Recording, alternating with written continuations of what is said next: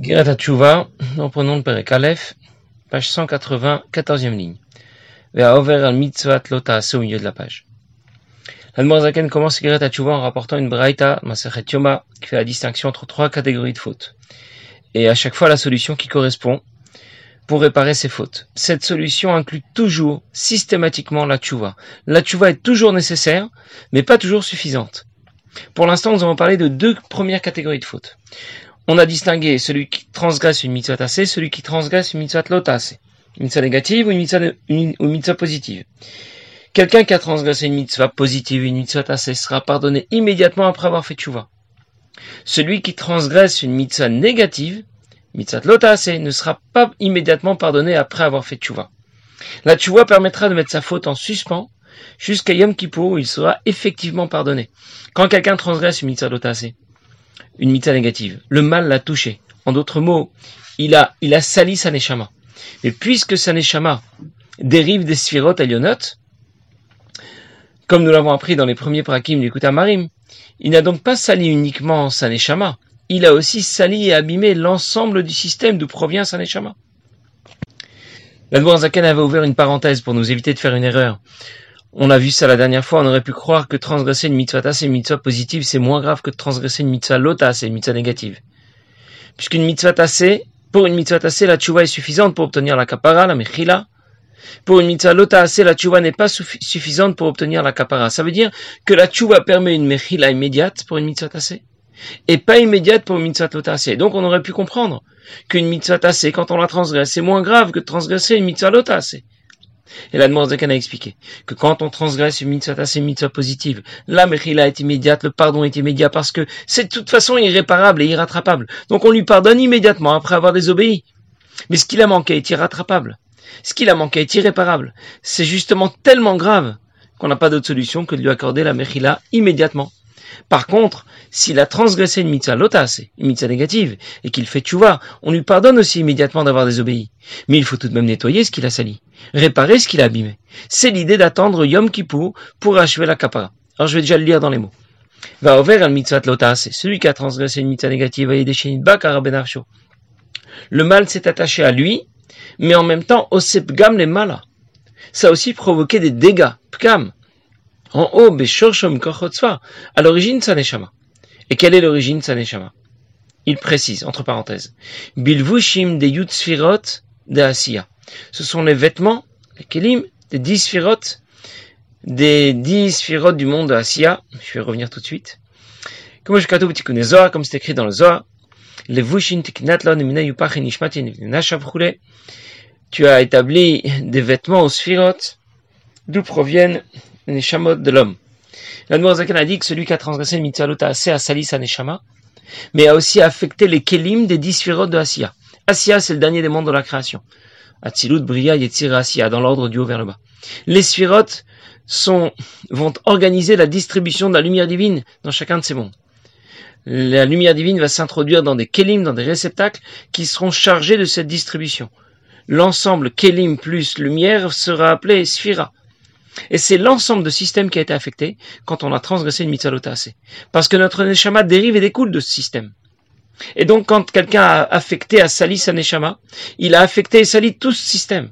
Mais ce bgam, ces dégâts, se font essentiellement au niveau du monde d'Asia. À un niveau supérieur, le bgam sera déjà moins important, aura déjà moins d'impact. Les dégâts principaux concernent les sphirotes du monde d'Asia, que l'on a associé au premier des niveaux de l'âme, Nefesh. Au-delà, l'impact sera moins conséquent pour Ruach et pour Neshama. C'est pour ça que le, le, le dit Nefesh kitecheta. Si quelqu'un commet une faute, pourquoi on le désigne par le mot nefesh? Il y a plusieurs façons, plusieurs niveaux pour la neshama. Et donc plusieurs façons de désigner la, de la neshama. Nefesh, ruach, neshama. On aurait pu dire ruach kitecheta ou neshama kitecheta. Pourquoi nefesh?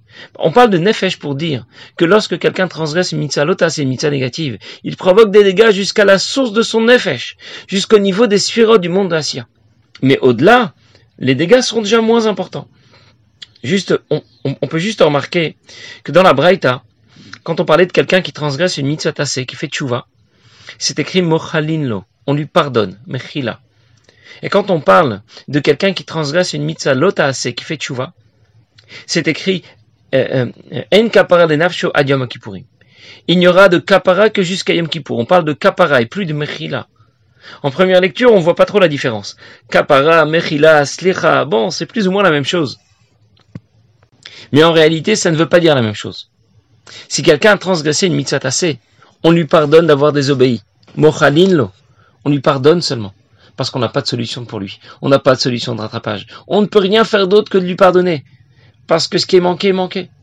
En d'autres mots, tu fais tchouva. Tu obtiens juste une mechila. Mais tu n'obtiens pas une kapara. Parce que la faute n'a pas été nettoyée, il n'y a rien à nettoyer. C'est une mitzvah tassée que tu as manqué. Comme dans l'exemple de l'autre fois. Le roi t'a demandé. D'ouvrir les volets. T'as oublié de le faire. Le roi t'a excusé, il t'a pardonné, mais hier, le roi était dans le noir tout de même. Son pardon n'y changera rien, il était tout de même dans le noir. Par contre, si quelqu'un a transgressé une mitzvah lotas, une mitzvah négative, on lui pardonne aussi d'avoir désobéi. Mais cette fois, il y a bien une procédure qui implique un Kippour et qui permettra la kapara cette fois, de rattraper et de nettoyer ce qui est abîmé. Le passage que rapporte la Zaken dit clairement que les fautes qu'il a commises ont provoqué des dégâts, les malas, en haut, c'est pour cette raison que le Pasuk va dire, tout, de suite nous allons lire dans les mots, à la Kodesh. Je vais d'abord le lire dans les mots.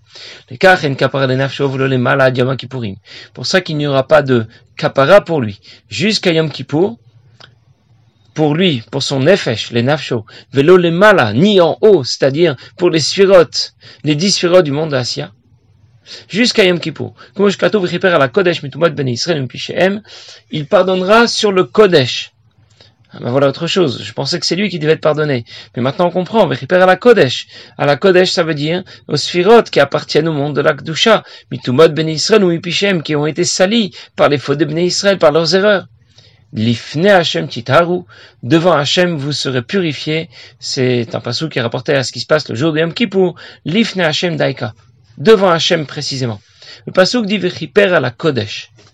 Il obtiendra la kapara c'est-à-dire que les choses vont être nettoyées, réparées pour le Kodesh, pour les sphirotes du monde Asiya qui ont été affectés par ton mauvais comportement. il faut donc réparer ces dégâts avec hyper. Les facultés de l'aneshama et le corps s'inscrivent dans les quatre lettres du nom de Dieu. Le Yud correspond à la sagesse, le He à la compréhension, Bina, le Vav aussi sentiment de l'âme, et le He à la traduction de ses facultés, en pensée, en parole, en action. Le cœur aussi va s'inscrire dans les quatre lettres du nom de Dieu. Le Yud correspond à la tête, le Vav au corps et les deux He aux deux mains avec les cinq doigts. De chaque côté, cinq doigts. Ces quatre lettres sont en quelque sorte la marque du Créateur, que l'on retrouve en allusion dans le corps et dans la Neshama.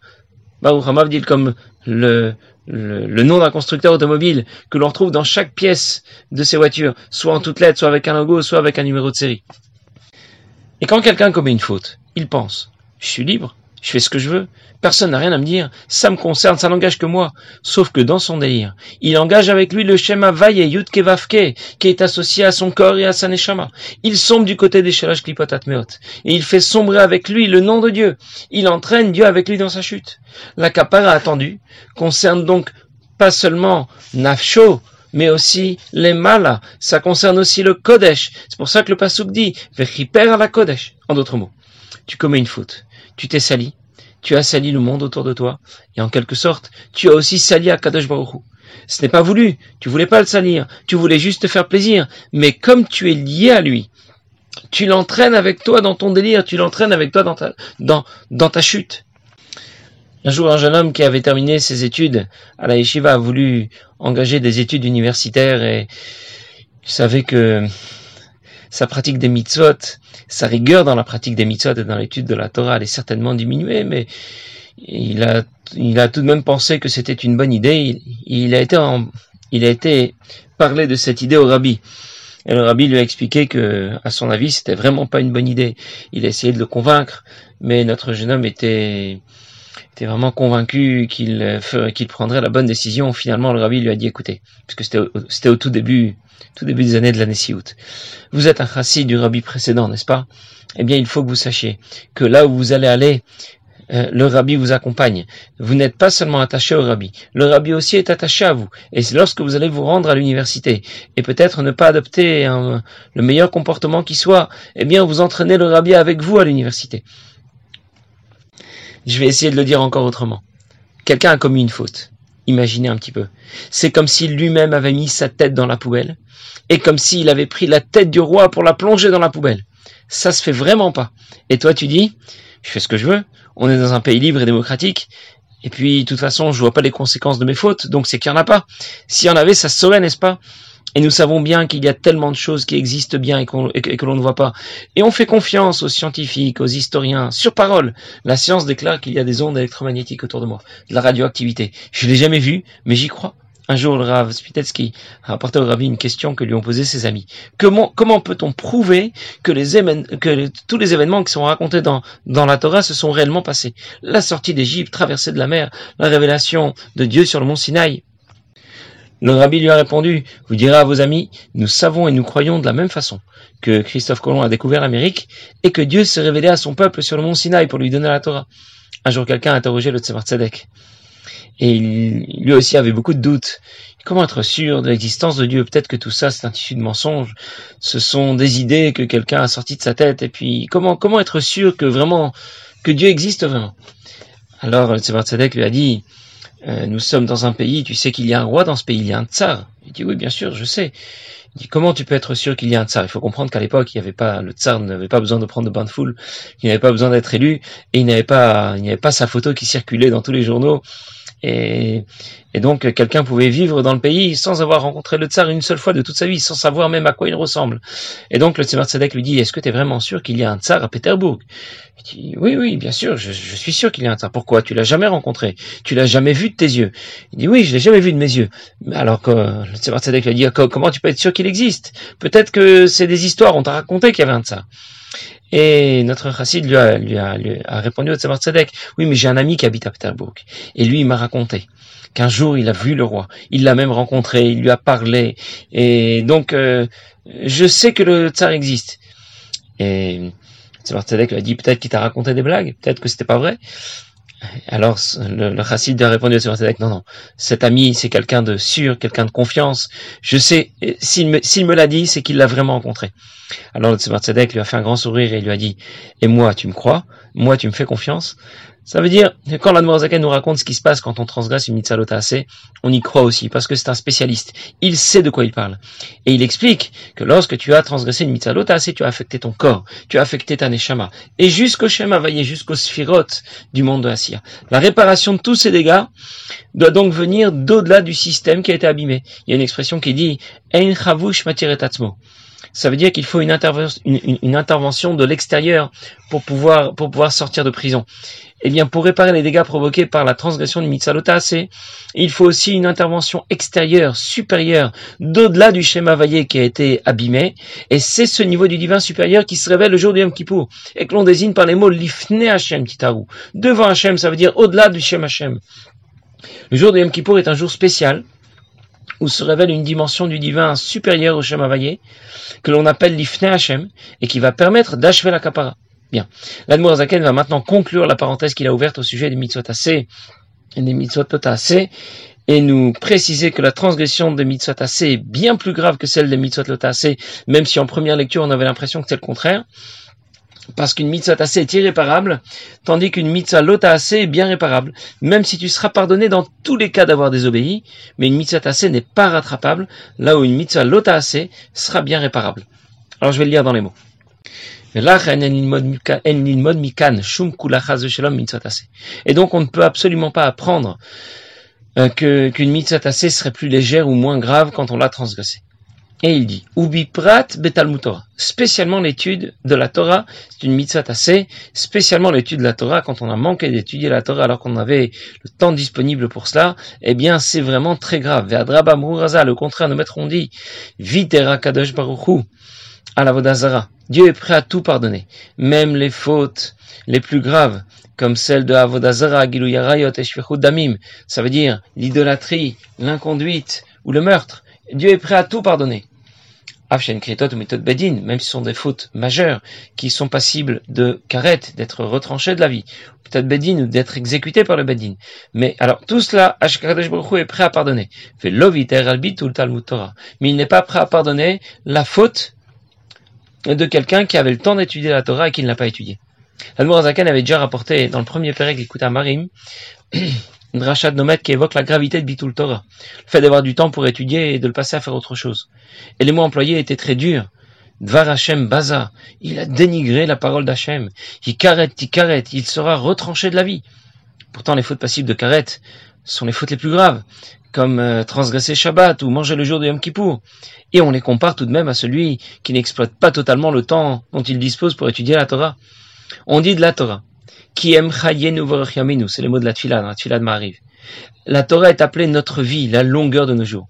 Et donc celui qui ne s'investit pas pleinement dans ce qui est appelé notre vie et la longueur de nos jours, eh bien il finit tout simplement par se retrancher de la vie. Et c'est ce que l'on appelle ici karet. Ce karet est différent de celui d'une mitzvah assez passible de karet. Quelqu'un transgresse une mitzvah assez, une mitzvah négative passible de karet. Il se déconnecte par son geste de Dieu, qui est notre vie, c'est une punition. Mais si quelqu'un n'exploite pas totalement le temps dont il dispose pour étudier la Torah, il ne s'intéresse pas à la vie. Il se déconnecte lui-même de la vie. Ce n'est pas une punition, c'est une conséquence. Il n'établit pas la connexion avec Dieu, qui est notre vie. Rav Yosef Yitzhak Pesner raconte que lorsqu'il était un enfant, et qu'il venait à peine, il venait d'atteindre l'âge de 12 ans, il avait très envie de commencer à apprendre le Tanya. On savait à la yeshiva qu'avant 12 ans, euh, il n'était pas possible d'apprendre le Tanya.